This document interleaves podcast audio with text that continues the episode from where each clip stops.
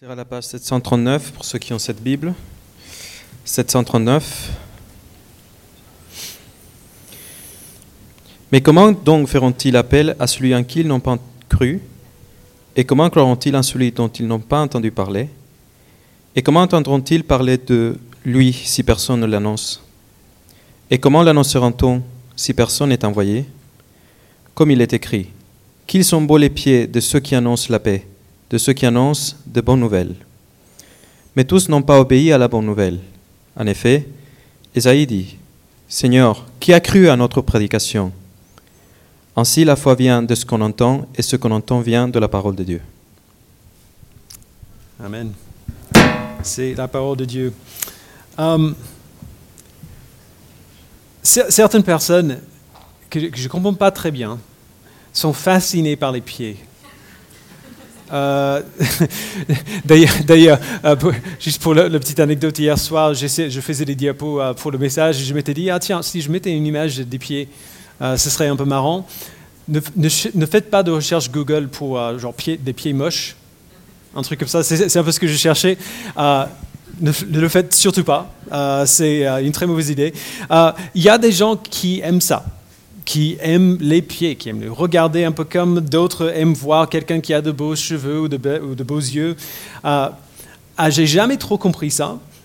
Les pieds sont, sont bizarres, c'est comme des, comme des pagaies euh, avec des petites saucisses au bout. Euh, euh, je, je, comprends le but physiologique et je remercie le Seigneur pour, son ingénieux, genre, pour sa génie d'avoir construit les pieds comme il a fait, mais je ne les trouve pas si beaux que ça, j'avoue. La seule raison pour laquelle euh, pour laquelle les pieds de quelqu'un pourraient m'intéresser, c'est grâce à ce que ces pieds sont capables de faire. Euh, euh, les pieds d'une danseuse professionnelle m'intéressent. Les pieds d'un joueur de foot m'intéressent. Et ça, c'est un peu évident. Les pieds de Michael Jordan m'intéressent. je ne comprends pas comment ces trucs-là sont capables de faire de telles choses. Mais la dextérité ou la force ne sont pas les critères de la Bible pour des pieds vraiment magnifiques.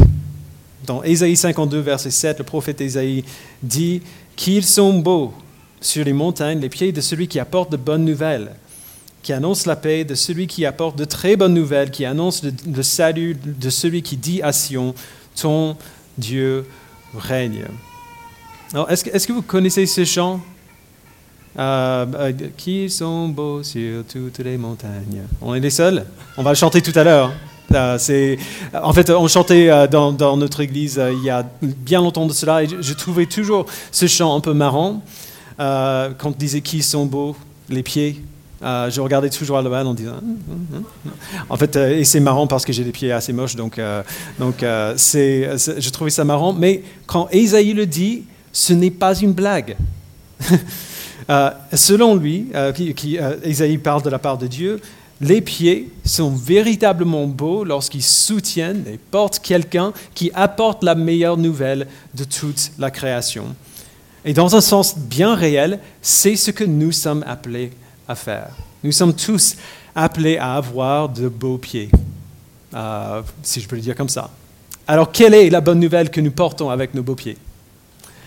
Nous avons vu cela la semaine dernière. Dans les 13 premiers versets de Romains 10, euh, Paul a terminé en nous rappelant à quel point il est facile euh, d'être sauvé. Il dit verset 12, Ainsi, il n'y a aucune différence entre les juifs et les non-juifs, puisqu'ils ont tous le même Seigneur qui se montre généreux pour tous, qui font appel, euh, tous ceux qui font appel à lui.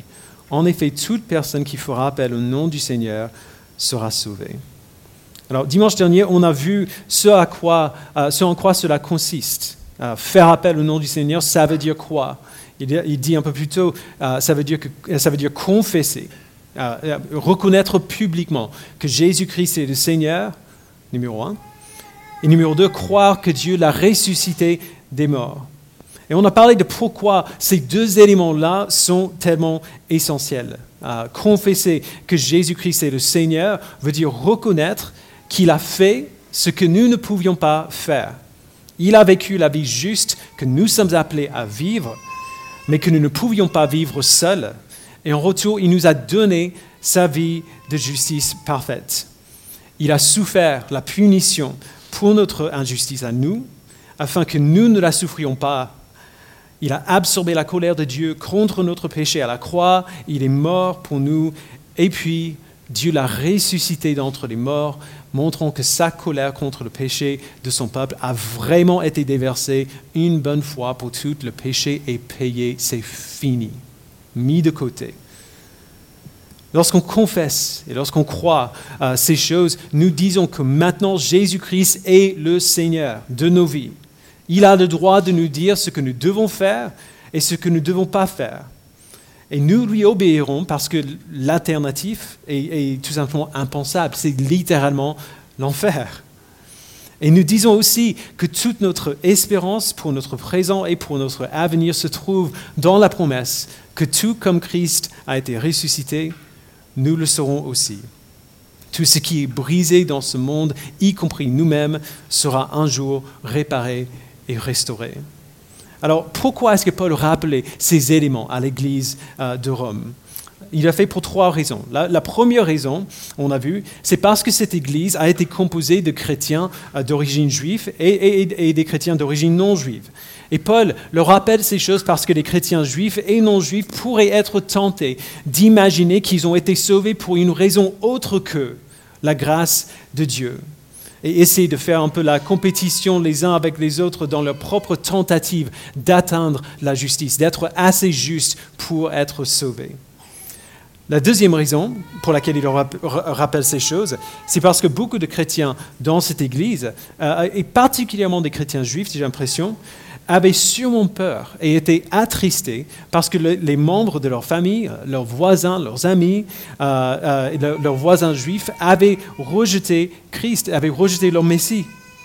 Et la même chose était vraie dans un genre d'une autre manière pour les non-chrétiens, les non-chrétiens païens, euh, qui vivaient à, Rome, des, gens ordinaires qui ne voulaient rien avoir avec Dieu et ne pensaient pas avoir besoin de lui.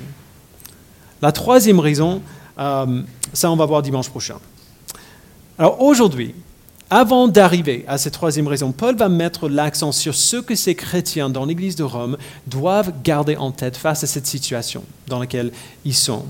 Déjà, il, va poser les fondements pour une des raisons pour lesquelles il écrit cette lettre à la base, euh, pour encourager l'Église de Rome à, le soutenir dans sa mission à lui, euh, qui va vers l'Espagne. mais il va faire beaucoup plus que ça en poussant l'Église de Rome vers leur mission, il va finalement pousser toute l'Église, euh, l'Église globale, à travers toute l'histoire vers la même mission. Alors d'abord, Paul parle euh, simplement de la logique derrière cette mission. Et c'est tellement simple que je suis presque surpris euh, qu'il ait eu besoin de le dire. mais je suis reconnaissant quand même qu'il l'ait dit, parce que si peu de chrétiens, surtout aujourd'hui, moi, en tant que pasteur, je suis reconnaissant pour ce passage, parce que si peu de chrétiens aujourd'hui ressentent vraiment le besoin de partager la bonne nouvelle de Jésus-Christ avec les autres. Ou alors, ou alors ils, le ressentent, mais ils ont trop peur pour le faire. Euh, et, donc c'est un rappel nécessaire et utile pour nous. Donc lisons encore à partir du verset 13. Il dit, en effet, toute personne qui fera appel au nom du Seigneur sera sauvée. Mais comment feront-ils appel à celui en qui ils n'ont pas cru? Et comment croiront-ils en celui dont ils n'ont pas entendu parler?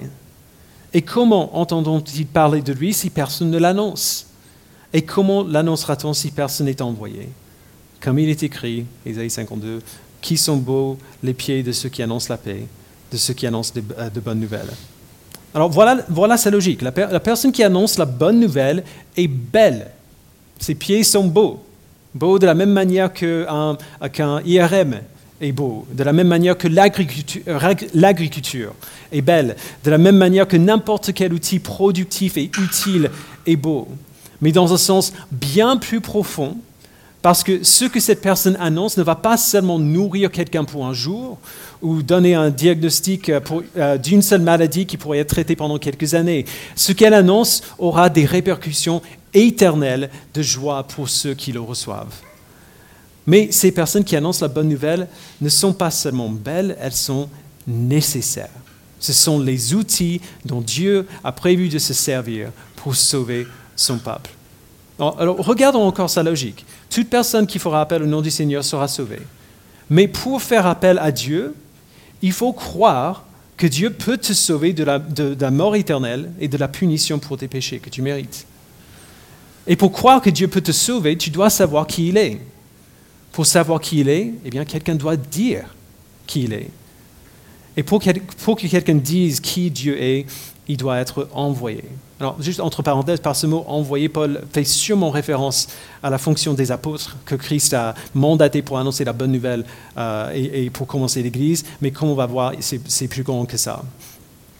Euh, je l'ai dit il y a quelques semaines, parfois, quand Dieu veut sauver quelqu'un, quand, Dieu veut ouvrir nos yeux, un, peu, un peu, comme Loan disait tout à l'heure, ouvrir nos yeux pour voir, euh, pour comprendre euh, le, message de l'Évangile et pour être convaincu que ce message est vrai, que cette bonne nouvelle est vraie, parfois, quand Dieu veut faire ça, il intervient de manière surnaturelle, euh, indépendamment de toute, de toute intervention humaine.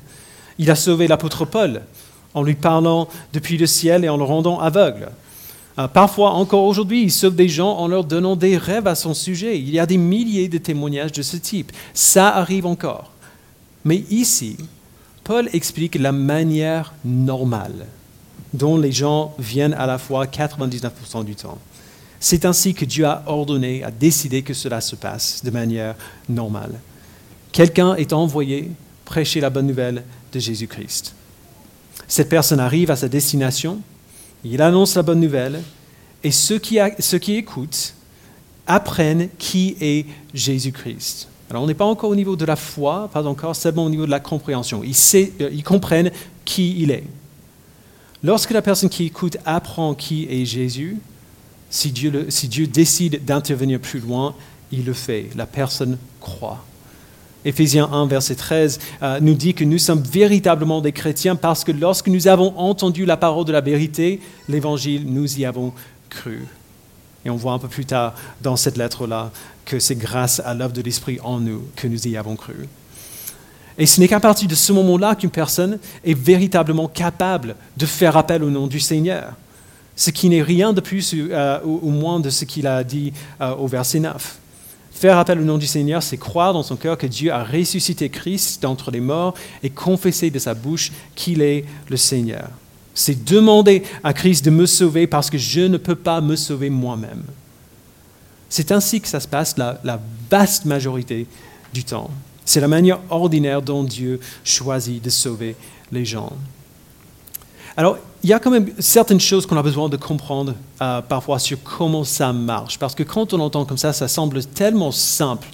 Et on regarde une autre histoire et on peut ressentir un certain décalage. Il faut savoir que dans ce texte, tout n'est pas dit. Euh, donc, juste pour vous rassurer un petit peu si c'est votre cas. D'abord, parfois ce processus prend du temps. Parfois, c'est progressif. Euh, dans 1 Corinthiens 3, Paul donne l'image d'une plante qui est semée.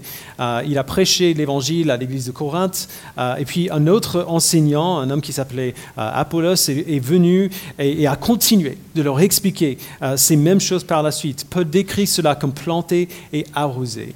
à chaque fois que l'évangile est prêché, c'est comme une plante qui est plantée, qui est semée.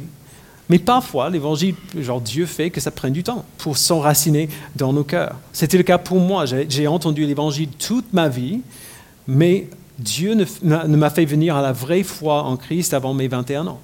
Donc, euh, il, y a, il, y a, 21 ans que j'ai passé à entendre la bonne nouvelle avant que je, avant que je vienne à cette euh, vraie foi. Ce n'est pas, comme, pas comme allumer une lampe, pour le dire autrement, c'est plus comme euh, planter un arbre. Euh, parfois, ça prend du temps, parfois, il y a des périodes euh, sèches, entre guillemets, où on a l'impression qu'il n'y a pas grand-chose qui se passe, alors qu'à d'autres moments, euh, tout semble pousser très vite.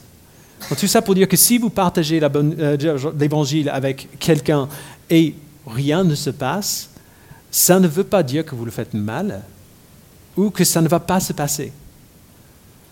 C'est Dieu qui gère le, résultat. C'est Dieu qui gère la suite. Notre responsabilité, c'est l'annonce. Alors voilà la première chose. Parfois, c'est progressif. Deuxièmement, c'est toujours actif. Paul parle d'entendre et de croire, de reconnaître publiquement. Il parle de choisir, d'accepter quelque chose et de dire quelque chose.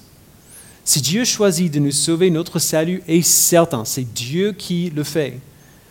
Mais ce salut, ne, se manifestera jamais dans nos vies sans notre connaissance et notre participation. Il faut bien le comprendre parce qu'il y a des gens qui, vont, euh, qui entendent que c'est Dieu qui fait, c'est Dieu qui fait, c'est Dieu qui fait et qui attendent. Alors que Dieu a fait des choses qui n'osent pas euh, faire le pas eux-mêmes, euh, faire un pas de foi vers lui, qui n'osent pas présumer que Dieu a fait quelque chose dans leur cœur et donc ils attendent pendant très longtemps alors que Dieu a fait ce qu'il fallait bien avant. C'est comme un bébé qui naît. Les bébés ne décident pas de naître. Ils naissent. Ils arrivent. Ce n'est pas de leur ressort. Mais quand même, à un certain point dans leur développement, les enfants deviennent conscients qu'ils existent. C'est toujours, toujours un moment euh, surprenant pour les parents. Euh, ils deviennent conscients qu'ils existent et ils doivent, quand ils sont un peu plus grands, faire le choix conscient de s'engager dans leur existence. Ils doivent faire le choix de vivre leur vie d'une certaine manière, de devenir les, genre, personnes indépendantes qu'elles sont, euh, qui sont. Paul décrit le salut exactement de cette manière dans Éphésiens 1 et 2. Dans Éphésiens 1, il nous fait parcourir tout le processus de notre salut et la plupart de ce qui s'y passe, c'est Dieu qui le fait, pas nous. Euh, c'est lui qui envoie l'évangile, c'est lui qui, euh, qui ouvre nos yeux pour voir la vérité de l'évangile, c'est lui qui nous donne de nouveaux cœurs pour le désirer et il a commencé à faire ça avant même de créer le monde. Mais il arrive toujours un moment où l'individu doit s'engager dans ce que Dieu a fait en lui. Il doit faire le choix de vivre selon ce que Dieu dit de lui. Il va faire le choix si Dieu le sauve, mais il doit faire le choix. Il doit commencer à pratiquer des œuvres bonnes que Dieu a préparées d'avance afin que nous les pratiquions, comme il dit dans Ephésiens 2.10. Notre participation dans notre salut n'est jamais passif, passive. Nous ne faisons pas que notre salut se réalise, mais notre salut ne se réalise pas sans nous. Peu importe à quoi ressemble le timing, le salut est toujours conscient et nous sommes toujours des, participants actifs. Alors pourquoi est-ce qu'on a besoin de comprendre ces choses? Parce que si on les comprend, si on, comprend euh, un peu, un peu plus de nuances derrière comment ça se passe, cela détruit totalement l'idée que nous pouvons être à Christ, que nous pouvons être véritablement des chrétiens parce que nos parents, ou nos épouses, ou euh, nos époux, ou nos tantes, ou nos oncles, euh, et ainsi de suite, que nous, sommes en Christ parce que quelqu'un d'autre est chrétien. Ou, alors que nous sommes sauvés parce que nos parents nous ont baptisés quand on était bébés. Nous n'héritons pas le salut d'une famille ou d'une culture quelconque. Le salut est une réalité collective, absolument. Nous sommes sauvés dans un peuple, mais le salut reste intensément personnel. C'est notre mission. C'est comme ça que Dieu sauve les gens, par la proclamation de l'Évangile aux personnes qui ne l'ont pas entendu. Mais tout le monde qui est dans le ministère depuis même un petit peu de temps sait très bien que ça ne se passe pas toujours comme on voudrait ou alors comme on s'y attend. On a une idée en tête de ce que ça donnera quand on annonce l'évangile, euh, soit devant une église ou même n'importe qui qui a partagé l'évangile avec quelqu'un d'autre. C'est euh, qu'on a une idée en tête de ce que ça va donner, de ce que ce sera, mais ça ne se passe pas toujours comme on veut. Et c'est ce qu'on voit au verset 16. Mais tous n'ont pas obéi à la bonne nouvelle. En effet, Ésaïe dit, Seigneur, qui a cru à notre prédication? Ainsi, la foi vient de ce qu'on entend et ce qu'on entend vient de la parole de Dieu. Alors Paul sait très bien que ces Romains ont probablement déjà partagé l'Évangile avec leurs amis et leurs voisins et qu'ils ont rencontré des regards consternés ou même carrément parfois hostiles. Tous n'obéissent pas à la bonne nouvelle. Et, juste entre parenthèses, remarquez bien ce qu'il dit. Il ne dit pas seulement que tous n'obéissent pas à Dieu, mais que tous n'obéissent pas à la bonne nouvelle. L'évangile n'est pas seulement une invitation, c'est un commandement. Un commandement auquel nous sommes appelés à obéir. Tout le monde ne le fait pas. Tout le monde ne croit pas et ne confesse pas que Christ est Seigneur et que Dieu l'a ressuscité. Alors ça peut nous décevoir euh, et ça peut même nous désillusionner.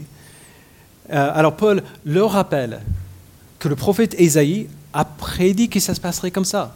Il a écrit euh, ce passage des siècles euh, auparavant. Beaucoup de personnes sont passées par le même processus que Paul a décrit dans les versets 14 et 15, mais ils n'ont pas cru. Cela est arrivé aux gens à qui les apôtres ont parlé. C'est arrivé aux gens même que Jésus-Christ a parlé. Euh, ils ont annoncé la bonne nouvelle, les gens ont entendu la bonne nouvelle, ils ont compris qui est Jésus, et quand même, ils l'ont rejeté. Ça ne, entre guillemets, ça ne marche pas toujours comme on voudrait. Mais il veut qu'on le sache très clairement. Si ça ne marche pas comme on voudrait, entre guillemets, cela ne suggère aucunement une déficience dans l'évangile lui-même, ni dans ce qui annonce l'évangile. On se souvient bien de Romains 9. Dieu fait grâce à qui il veut, et il endurcit qui il veut. Le salut est son œuvre à lui, pas la nôtre. C'est lui qui décide de ce qui va se passer. La, réalité que certains ne croiront peut-être, euh, euh, la réalité que certains ne croiront pas peut être décourageant pour quelqu'un qui veut partager l'évangile, mais ça ne devrait pas nous décourager. Euh, peu importe quel, quel, en est le résultat, la mission reste toujours la même. Parce que même si Dieu sait qui il sauvera à travers la proclamation de l'évangile, nous, on ne sait pas. Quand on partage l'évangile avec quelqu'un, on n'a aucune idée de ce que Dieu va faire. On n'a aucune idée de ce qu'il va faire, même quelques semaines plus tard, grâce à ce moment où on a partagé l'évangile avec eux. Et donc, on continue. On parle à tout le monde. peu importe qui ils sont, d'où ils viennent, à quelle langue ils parlent, à, sont, à, quel point la personne semble fermée, on parle. On annonce la bonne nouvelle. Parce que parmi tout le monde qui est devant nous, il y a des gens que Dieu a choisi de sauver. On proclame la parole parce que la foi vient de ce qu'on entend et ce qu'on entend vient de la parole de Dieu. Et qui l'annoncera si personne n'est envoyé? cet appel à aller, à proclamer, à faire connaître Christ, c'est un appel pour nous tous. Ce n'est pas que pour les, apôtres ou les pasteurs ou les évangélistes. L'appel est, même pour ceux euh, qui, se considèrent peut-être comme les pires parmi nous. Alors, je ne vais pas vous montrer du doigt. Il n'y a pas de pires parmi nous, mais il y a certainement des personnes ici qui pensent être les pires parmi nous.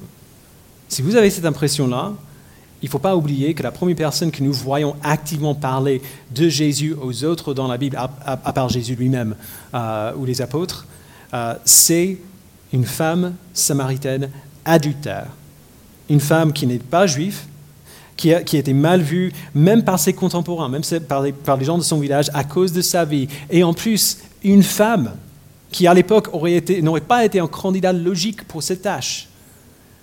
Cette tâche, cet appel est pour nous tous. Quel que soit notre sentiment sur nous-mêmes, quel que soit notre niveau de maturité dans la foi ou même notre niveau de connaissance. C'est ainsi que nous sommes tous appelés à vivre. C'est la mission de chaque chrétien à travers toute l'histoire. Quand Ésaïe dit qui sont beaux les pieds de ceux qui annoncent de bonnes nouvelles, il parle de nos pieds à nous tous. Mais il y a quand même une réalité dans notre monde qui doit être prise en compte. Et c'est que nous vivons tous dans un lieu précis et nous sommes entourés euh, des gens précis.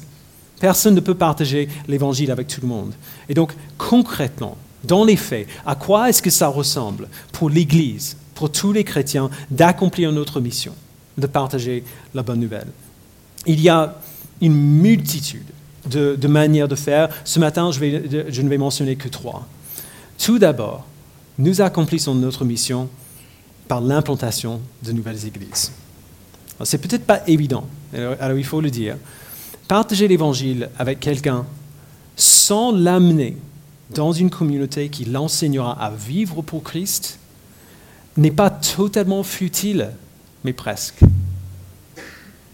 Partager l'évangile avec quelqu'un sans l'amener dans une communauté qui, l'enseignera à vivre pour Christ n'est pas totalement futile, mais presque. C'est pour ça que quand Jésus a donné sa grande mission aux apôtres, aller dans toutes les nations, faire des disciples, baptiser les noms du Père, du Fils et du Saint-Esprit, il n'a pas terminé là. Et enseignez-leur à mettre en pratique tout ce que je vous ai prescrit. C'est nécessaire. Parfois, on doit Parfois, on le fait et on n'a aucun autre choix que de le faire comme ça. Certaines personnes vivent dans des lieux où il n'y a pas d'église. Mais la vie pour ce nouveau croyant va être difficile si ce, si ce nouveau croyant se trouve isolé de la communauté chrétienne. Et donc, nous implantons des églises. Euh, nous, nous appartenons, euh, nous appartenons nous-mêmes à un, réseau d'églises qui implante des églises qui s'appelle Acte 29. Euh, donc nous, Loan et moi, on a commencé par un stage de deux ans dans une église à Val d'Europe avant qu'ils nous envoient ici pour implanter Connexion. il faut bien le rappeler d'ailleurs, on, on, a parlé hier dans le cours de membres, nous sommes une implantation d'église, nous n'existions pas avant septembre 2014. on a déménagé dans Paris pour implanter cette église et on pouvait faire cela parce qu'une église, Act 29 aux US, euh, dans le Colorado, a pris notre projet à cœur et s'est engagée à payer les deux tiers de mon salaire pendant une durée illimitée. Euh, et puis deux autres églises, euh, pas, loin de, celle-là, ont commencé à soutenir le projet aussi. Alors Connexion a pris de plus en plus cette charge au fil des années et j'en suis reconnaissant. Mais ces églises au Colorado donnent toujours une grande partie de mon salaire chaque mois, plus de dix ans après qu'ils ont commencé. Et de même, à notre tour, lorsque l'église Saint-Lazare a été implantée, euh, on, a, on, a, envoyé plusieurs de nos membres pour rejoindre cette implantation-là. On ne pouvait pas y participer financièrement, mais on pouvait envoyer des gens. Et donc c'est ce qu'on a fait. Et c'est ce qu'on veut continuer de faire pour que les nouveaux chrétiens aient une communauté dans laquelle vivre leur foi, ils ont besoin d'églises à proximité. Et il y a de multiples endroits en France, certaines régions entières, où il n'y en a pas. Un pasteur de notre union d'église, Jean-Rémy Hoch, a implanté une église qui est encore aujourd'hui la seule église évangélique dans toute la région de la Corrèze. L'implantation des églises est nécessaire et elle est une expression locale d'un autre domaine bien plus large pour la mission que Dieu nous, donne de partager l'Évangile. Nous, accomplissons cette mission, deuxièmement, en envoyant des missionnaires aux endroits qui en ont besoin. Alors, je sais que c'est un peu plus dur, euh, ce sujet, parce que ça semble parfois un peu abstrait, ça semble loin. Euh, c'est difficile de se soucier des gens qu'on ne connaît pas, qu'on n'a jamais vus, qu'on ne verra jamais, euh, dans des pays où on n'a jamais mis les pieds, mais c'est essentiel. C'est ainsi que l'Église de Christ a commencé.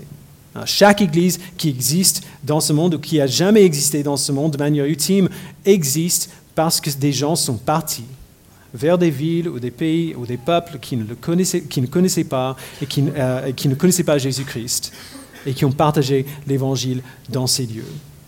Depuis le début de notre Église, on a bénéficié de la présence de plusieurs missionnaires ici. le premier missionnaire est venu à peut-être trois mois après qu'on a lancé. Euh, et puisqu'on faisait tout en français, son but c'était d'apprendre le français pendant qu'elle était en France, elle a commencé à inviter ses amis euh, missionnaires qui étaient dans, ces mêmes cours de langue. Et depuis, on a toujours un bon nombre de missionnaires euh, parmi nous. J'en fais pas partie d'ailleurs, juste au cas où vous êtes nouveau et vous posez la question. je vivais déjà en France depuis plus de dix ans quand on a implanté l'église ici, donc je ne suis pas venu en France pour ça, je ne suis pas un missionnaire. Euh, mais certains des missionnaires qu'on a aujourd'hui ici ont été envoyés ici, à Paris, et ont pris des rôles actifs de, leadership dans l'Église. Euh, cette Église ne marcherait pas sans eux. Euh, il y a plusieurs autres missionnaires qui nous ont rejoints pendant un temps, pendant qu'ils apprenaient, ou qu'ils apprennent encore, il y en a d'autres aujourd'hui, qu'ils apprennent le français avant d'être envoyés à un autre pays francophone, euh, et on a simplement bénéficié de leur présence euh, parmi nous. Ça aussi, c'est essentiel. L'Église ne marcherait pas sans eux non plus. Mais voici la question que j'ai envie de poser quand même. Qu'est-ce qui a poussé ces gens à faire ce qu'ils font? Qu'est-ce qui a bien pu pousser ces gens à quitter leur pays, à quitter leur culture, à apprendre une nouvelle langue et parfois même plusieurs nouvelles langues en même temps? Ils l'ont fait parce que comment les gens feront appel à celui en qui ils n'ont pas cru? Et comment ils croiront en celui dont ils n'ont pas entendu parler? Et comment ils entendront parler de lui si personne ne l'annonce? Et comment est-ce qu'on l'annoncera si personne n'est envoyé? Nous avons des frères et sœurs en Christ que nous ne connaissons pas encore, dans des villes et dans des villages partout dans ce monde. Ils n'entendront pas parler de l'Évangile sans que quelqu'un soit envoyé le leur annoncer. C'est pour cela que ces missionnaires sont là. Et c'est pour ça qu'ils vont aller là où ils iront. Je ne dis pas ça simplement pour remercier nos missionnaires, même si j'en suis très reconnaissant, euh, euh, reconnaissant pour leur présence, pour leur activité dans l'Église.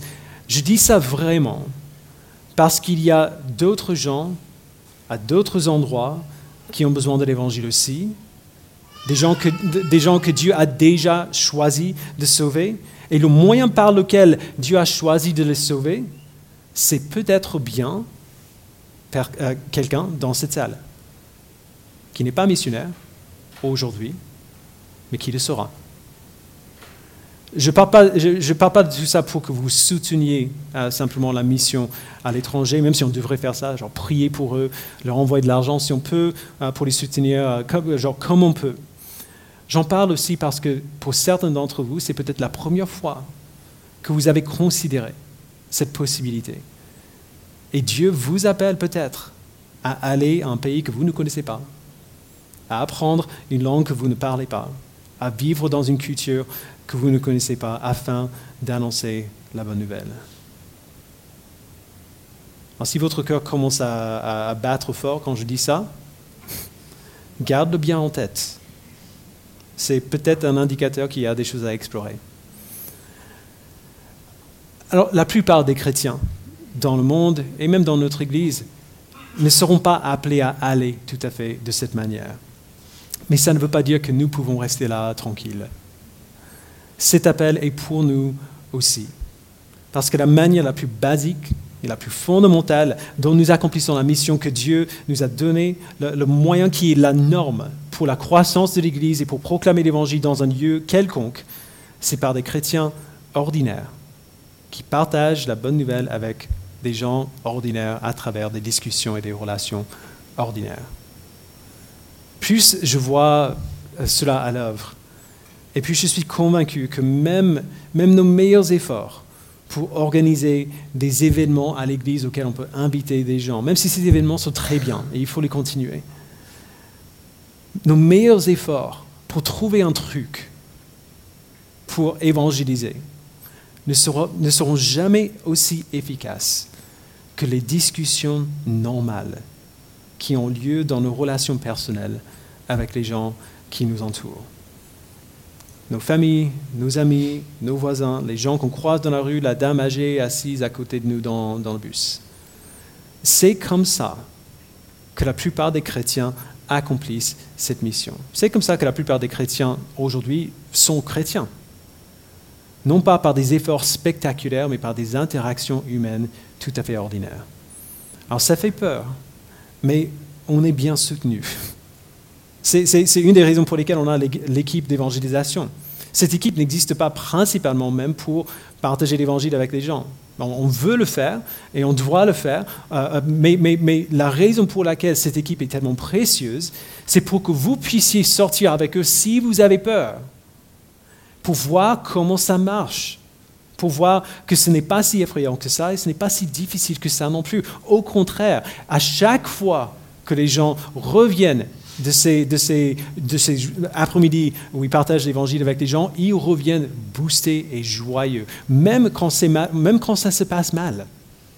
Ils, ils reviennent encouragés par le simple fait d'avoir fait cela. C'est tout simple. Euh, mon histoire préférée euh, d'évangélisation personnelle vient de, vient de Matt Chandler, euh, pasteur américain. Matt a rencontré Christ au lycée parce qu'il y avait un ami euh, sur l'équipe de foot qui a partagé l'évangile avec lui. Mais sa manière de faire était juste excellente. Un jour après euh, leur entraînement, son ami euh, est venu vers lui et lui a dit Ah oui, j'ai oublié, je vais te parler de Jésus, donc dis-moi quand tu veux faire ça. Et puis il est reparti. Et c'était tellement bizarre que Matt, en fait, a été curieux et il lui a parlé assez rapidement. tu, tu, tu parles de quoi là? C'est pas obligé que ce soit si difficile ou que ce soit bizarre, surtout, surtout si on est habitué à méditer sur l'Évangile tout le temps, à avoir l'Évangile comme un sujet de nos discussions ordinaires. Euh, qui, ici a été, est, né avant, euh, après l'an 2000 Vous êtes, vous êtes, vous êtes quelques-uns, vous n'osez pas. OK. ou si vous étiez petit à la fin des années 90, Ok, bien plus nombreux. Vous ne vous en souviendrez pas. En 99, aux États-Unis, je travaillais dans un cinéma, j'avais 18 ans. Je travaillais dans un cinéma. Et pendant cette année, avant l'été, le film Matrix est sorti. Alors pour la plupart d'entre vous, vous vivez dans un monde où le Matrix a toujours été là. hein. Mais je me souviens très bien de ce que ça a fait quand ce film est sorti. Parce qu'au début, personne ne savait pas ce que c'était. Mais après quelques semaines, des gens l'ont vu, l'ont revu, l'ont revu, l'ont revu, et on parlait à, tout le monde autour. T'as vu ce film? Oh, Il faut aller voir, il faut aller voir. Ah, Tiens, on va ce soir. Euh, des gens venaient à, répétition pendant des semaines et des semaines et des semaines, et le sujet de discussion à l'école, à l'église même, euh, dans le cinéma, genre dans le supermarché, c'était Ma- Matrix pendant, pendant un bon mois. Pourquoi? Parce que c'était excellent. Et on n'avait jamais vu un truc comme ça. C'est comme ça que ça se passe. Quand on a une bonne nouvelle, quelque chose qui nous intéresse, qui nous passionne, qui nous rend joyeux, c'est comme ça que ça se passe. On en parle autour de nous. Et quand l'évangile est, dans notre tête, quand on médite sur l'évangile euh, de manière régulière, quand on a l'évangile comme sujet de nos discussions ordinaires, même juste, euh, juste de nos pensées ordinaires, quand on fait autre chose, c'est comme ça que ça se passe. C'est pour ça que Dieu dit dans, de- de- euh, dans Deutéronome 6. Vous vous rappelez de comment, de comment il a parlé euh, à son peuple. Les commandements que je te donne aujourd'hui seront dans ton cœur.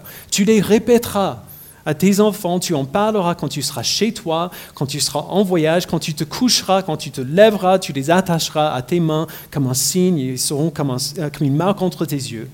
Tu les écriras sur les montants de la porte de ta maison et sur les portes de tes villes. Pour les gens qui respirent l'évangile, en parler, c'est tout naturel. C'est normal, on n'a même pas besoin d'y réfléchir. Ou pour le dire autrement, l'accomplissement de notre mission commence quand on est seul, quand on médite sur la bonté de Dieu en Jésus-Christ. Et cet accomplissement se manifeste à l'extérieur quand nous parlons naturellement aux autres du Sauveur qu'on aime. Quelle que soit la manière de faire, que ce soit par une mission à l'étranger, ou le minis- le ministère pastoral, ou l'implantation des églises, ou, simplement l'évangélisation personnelle avec les gens qu'on connaît, c'est ce à quoi nous sommes appelés. Nous sommes appelés à proclamer la bonne nouvelle de Christ à ceux qui ne le connaissent pas, à avoir de beaux pieds, pour la raison qu'Isaïe a prophétisée. Je pensais à, ça cette semaine en préparant ce message, et j'ai- en fait, tellement hâte de voir, du jour où on sera avec, avec Christ, où nous y verrons rassembler des frères et des sœurs en Christ qu'on ne connaissait pas avant, mais qui seront là parce que quelqu'un dans cette église leur a partagé la bonne nouvelle. J'ai tellement hâte de voir la multitude que cela sera. C'est notre appel. C'est nécessaire et c'est une joie. Et donc Dieu nous appelle à vivre dans cette joie, à répondre à cet appel, parce que c'est une joie. Je vous invite à prier. Père, nous te remercions pour la bonne nouvelle de Jésus-Christ. Merci Père que notre justice, notre, la raison pour laquelle tu, tu nous approuves, la raison pour laquelle tu nous acceptes, la raison pour laquelle tu nous pardonnes, n'a rien à voir avec ce que nous pouvions faire, ce que nous avons pu accomplir, ce que nous avons pu comprendre ou saisir par nous-mêmes. Merci Père que ton approbation de ton peuple dépend seulement et uniquement de l'œuvre de Christ pour nous. Je prie Père que tu nous permettes de comprendre l'Évangile, de comprendre, même si on est chrétien depuis longtemps, pourquoi on parle de l'Évangile semaine après semaine après semaine. Permets-nous de comprendre à quel point ta grâce pour nous est grande, à quel point ta bonté envers nous est immense. Fais en sorte, Père, que nous respirions l'Évangile et que nous n'ayons pas besoin de nous efforcer de, euh, de, de, de parler de toi autour de nous, Que nous n'ayons pas peur des réactions des autres, c'est toi qui gères ça. Que nous n'ayons pas peur de comment les autres nous voient, nous considèrent, mais que nous parlions de ce qu'on aime, comme des gens font. Fais en sorte que ce soit naturel pour nous. Et je, je prie pour moi-même en premier lieu parce que tu sais à quel point c'est dur pour moi aussi. Donne-nous ce qu'il faut, Père, pour parler de toi comme on parle des choses qu'on aime. Et encore plus parce que qu'est-ce qu'on aime plus que toi? Aide-nous, Père, à t'aimer plus que tout et à parler de toi comme la bonne nouvelle que tu es. Au nom de Jésus-Christ, nous prions. Amen.